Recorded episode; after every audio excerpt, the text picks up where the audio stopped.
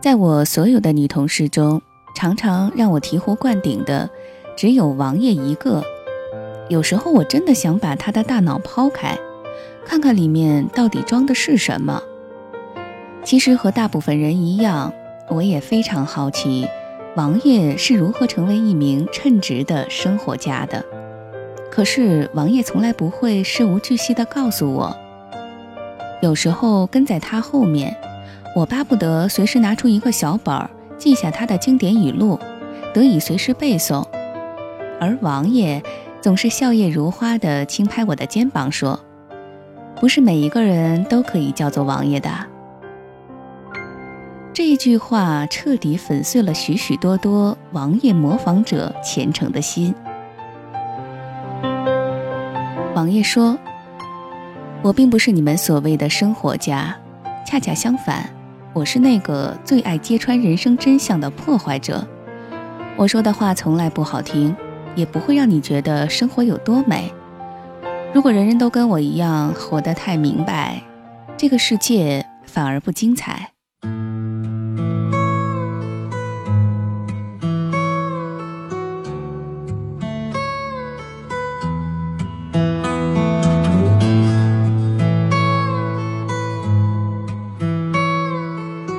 年的九月，我们都会集体去日本出差。对于大多数人而言，那是难得一次的远行机会；但是对于王爷而言，那却是一场彻头彻尾的灾难。那场全球经营者会议，在王爷眼中，根本就是一场劳民伤财的败家壮举。全球各个地方的分部，都要派人聚集在横滨会场，开三天两夜的大会。大会的内容大致上围绕回顾和展望两个主题，说来并不有趣，甚至无聊至极。耳朵上的同声翻译有气无力，昏昏欲睡。一个会场里往往有一大片的低头酣睡者。这种会议只要在上海找个大会堂，接上网络，同步视频听听就好了嘛。这是王爷私下和我说的话。虽然王爷并不乐意，但大部分人还是乐意的。话虽如此，你也不能说不好啊。哪里好了？和别人炫耀出差去日本好，还是大包小包的代购好？王爷非常不客气地指责我。就，扪心自问，好还是不好？你自己明白。我所说的话是代表大多数人的，没错。像这样的会议是许多人难得一次的出国机会。且不说会议内容是否冗长无聊，光是能够踏足于千里之外的岛国大陆，拍几张照传到朋友圈，放一放定位坐标，就可以耀武扬威的和别人说自己出国了。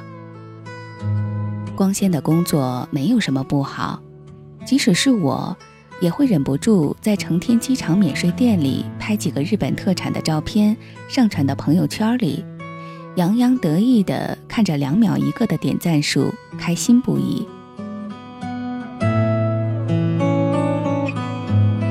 我从来不用朋友圈，真的假的？我回头打开手机仔细搜索，才发现，原来王爷用了三四年微信。朋友圈一直为空，你不是屏蔽我了吧？王爷很大方地扔出手机说：“那你看看我的手机好了。”他的手机上除了工作上需要的图片，以及生活中需要的一些学习资料，基本上没有任何闲图可看。朋友圈空空如也也是真的。靠，你是不是要回到白垩纪啊？王爷摆摆手，拿回手机，说：“真正过得好的人，才不会依靠社交软件来过活呢。每天都忙得不可开交的家伙，能有多少时间花在经营朋友圈上啊？”王爷不玩朋友圈，但是并不代表他不拍照。曾经有一次，我跟他讨论过二十五年来游玩过的地方，他直言不讳地告诉我，他去过六国三十省五十六个城市。这绝对不是一个简单的数字。王爷的照片多到需要三个移动硬盘才塞得下，但是就是这样的王爷，我们却从来不知道他去过哪里，看过什么风景，见过什么人。特别是他说其中三分之一的地方是上班之后才去的，我都忍不住抓住他胳膊问：“你什么时候去的？我怎么一点都不知道啊？”王爷浅浅一笑说。我可不是那种会昭告天下我要去旅游的人，何况去香港、厦门这样的地方，三天两夜根本没人会注意，好吗？我去过哪里，遇见过什么人，是我自己的事儿，我犯不着通告世界。他又接着说：“所谓朋友圈，不是发代购、发美食、发旅游照、发自拍、转心灵鸡汤的地方吗？除了这些。”真正有意义的还有什么？更多的不就是为了戴上美丽的面具，特意去炫耀吗？然而，王爷说的却又是实话。比起那光鲜的外表，背后的辛苦才是无法言说的。出差其实只是外表光鲜，公司才不会花钱让你去玩儿。那些偶像剧里面飞香港、飞台湾、飞美国、飞加拿大。飞来飞去，吃喝玩乐，都是骗子演给傻子看的。真正出差远行的人都明白，玩儿没有你的份儿，累那必须得给你一份儿。拖着大行李箱跑东跑西不说，公司给的补助和报销都有金额上限。打车没你的份儿，搭地铁你还得摸清线路，多不退少不补。会议时间比平时上班时间还早。不是打卡，就是领会议资料，签到、集合、进场，周而复始。在你昏昏欲睡、即将结束的时候，才发现时间已经过了吃饭的点儿。要去血拼，那就饿着肚子赶紧冲吧。岛国这地方，为了节约资源，八点左右商场几乎家家打烊。等你买好东西返回住处，还得找对地铁。出租车是肯定打不起的，不然就露宿街头吧。但是大多数人依旧非常兴奋地告诉朋友，自己此刻站在雍容华贵的银座下，享受着城市璀璨的星光，不是吗？王爷笑着调侃道，随后立马就会收到数不胜数的留言：“帮我带电脑、单反、电饭锅好吗？”那个时候，任何人脸上的笑容都会僵住吧？带就要牺牲掉自己买东西的时间，不带又要找些不靠谱的借口，最后不管带或不带，都陷入进退两难的尴尬，这难道不累吗？为了拍一张落英缤纷的樱花照，往往六点不到就要起床，搭地铁去附近的上野或者元素，还没拍到几张照片。又要火急火燎地赶回会场，要是赶不上早会签到，就死定了。中午吃饭也不能离会场太远，不管一兰、一风堂，还是随随便便的日料亲子饭，排队都要排死人。好不容易轮到，两三口吃完就要走，更多人索性在七幺幺便利店买个三明治或者便当，蹲在会场边上，边在海边拍照边说日本空气好。这难道不累吗？王爷一口气说完了肚子里想说的话，然后拎着行李，优雅的登记换卡，进了自己的房间。如果有人在这个时候问王爷要不要去中华街，王爷多半都是笑着说：“去中华街做被坑的外国客吗？”一下让对方无法接话。王爷睡到七八点，打电话问我要不要去东京塔。我收拾好东西在楼下等他，搭地铁到芝公园。比起那些商业街道，夜里的东京塔附近倒是安静得多。于是我们就一路慢慢走，一抬头就能看见京东塔，但是却好像走了很久才走到。路上有一台可爱的自动贩卖机在漆黑的道路上亮着，好像专门指引游客的灯光。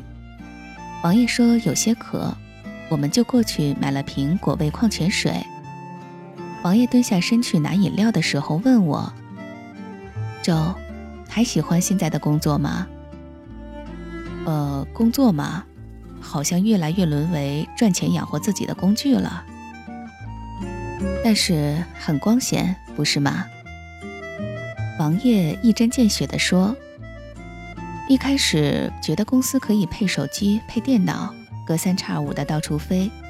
公司内部不是说日语就是说英语，走南闯北，发个朋友圈，传个照片。”瞬间就各种高大上了，但是早上六点不到就要起床，晚上加班到半夜，一个电话就让你忙到四脚朝天，有时候还要憋屈的接受和自己的价值观不符的条例。那些工作其实并没有想象中那么高的技术含量，即使出差也不过是走过场，去的地方除了工作根本没有自由。有没有觉得很多时候？都是一面看着朋友在恭维、在羡慕，一面自己却在背后舔伤口、抹眼泪。虽然我一直嗤之以鼻，但这种生活我打包票，很多人还是很享受的。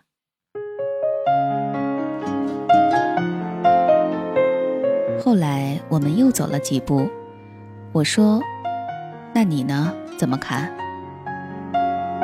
嗯，如果可以。务必要先找到内心深处想要的东西，如果找不到，就脱下包袱离开。虽然很多人都说不要把爱好当做工作来做，否则有一天会厌倦自己的爱好，但是我觉得不然。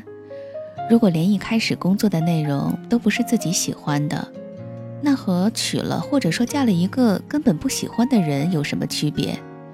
到最后不是辞职就是离婚。不是吗？就现在而言，这份工作还能让我学到东西。要是有一天变成你说的那个样子，我是二话不说就走掉的。我笑着回应王爷：“其实并没有多少人真正了解自己喜欢的东西，所以更多的人都是在迷茫的等待、磨合，同化成适应环境的那一个。尤其是刚刚毕业的学生。”能够有这样的机会，怎么听来都是难得的。即使你告诉他，真的没有什么意思呀，累得要死又无聊，但是他还是会挤破头要进来。或许真的累，但当身边的人都说啊，你去过日本呀，去过香港啊，去过这儿那儿啊，你都会非常得意，并令心中那一种丑陋谄媚的虚荣感得到满足。所以我觉得真正累的，还是表面的光鲜与实际不符吧。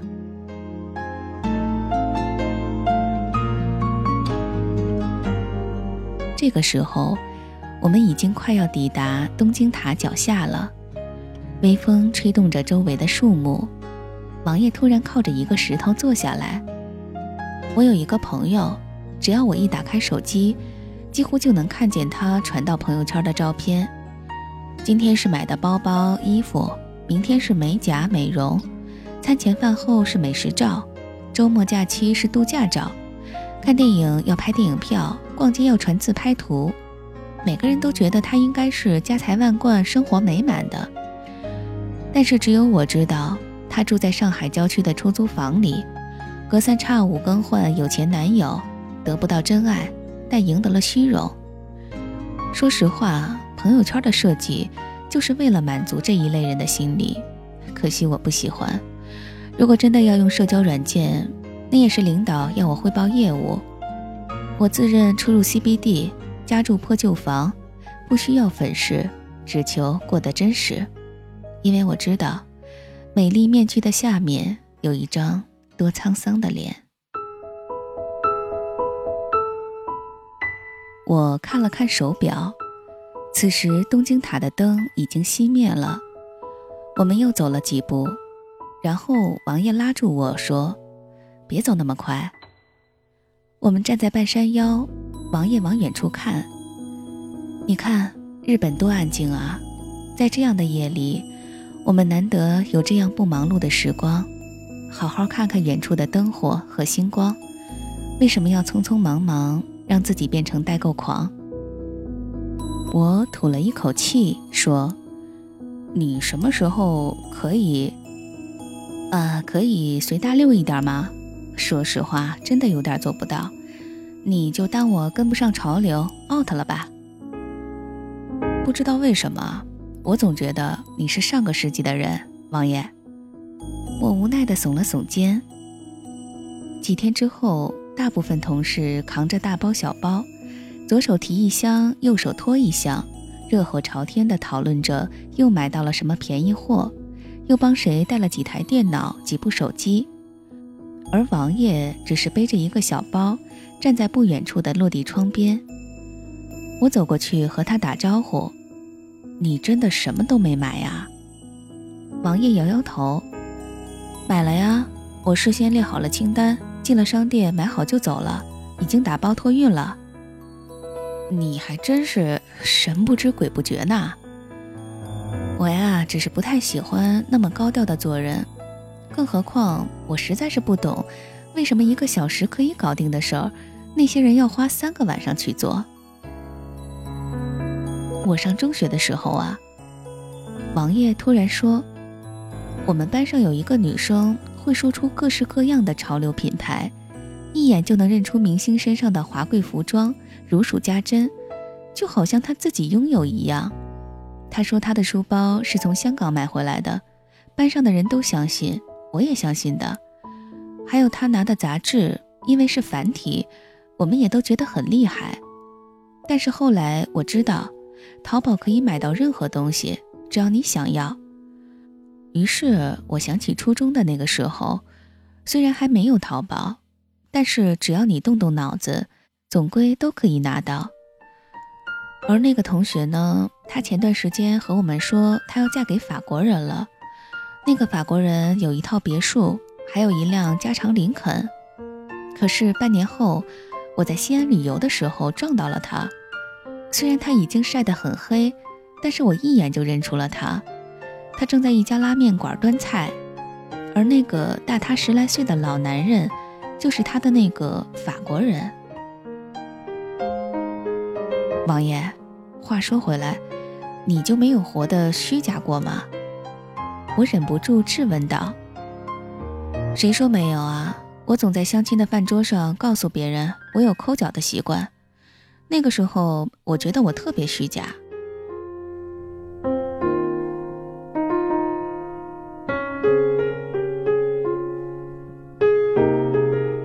一时间，落地窗外好像下雨了。王爷背过身，望着天空，看着他的背影。我又回头看了一眼手机，王爷的微信依旧空空如也。这时我才注意到他头像旁边的签名：“做一个高攀不起的简单姑娘。”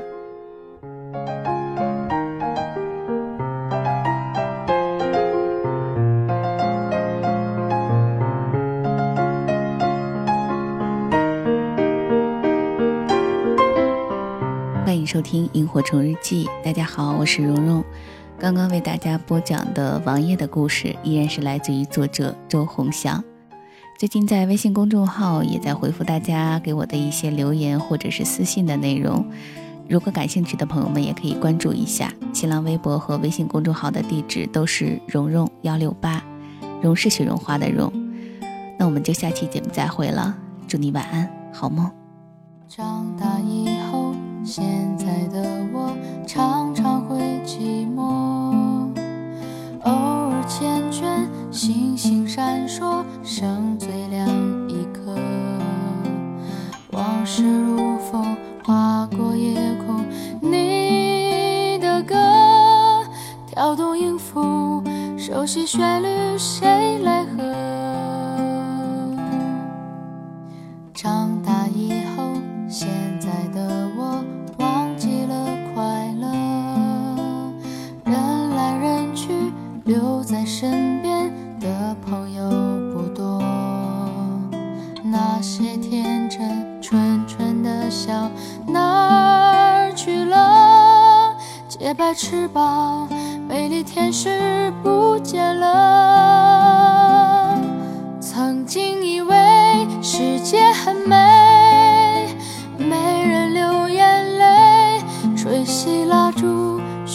心愿全都会实现。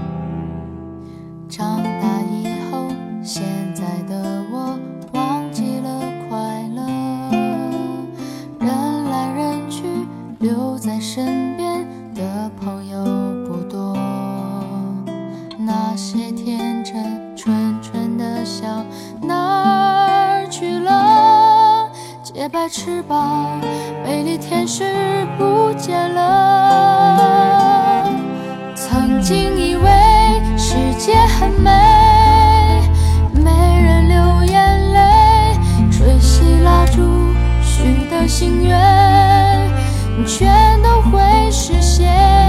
原来的我怀念从前。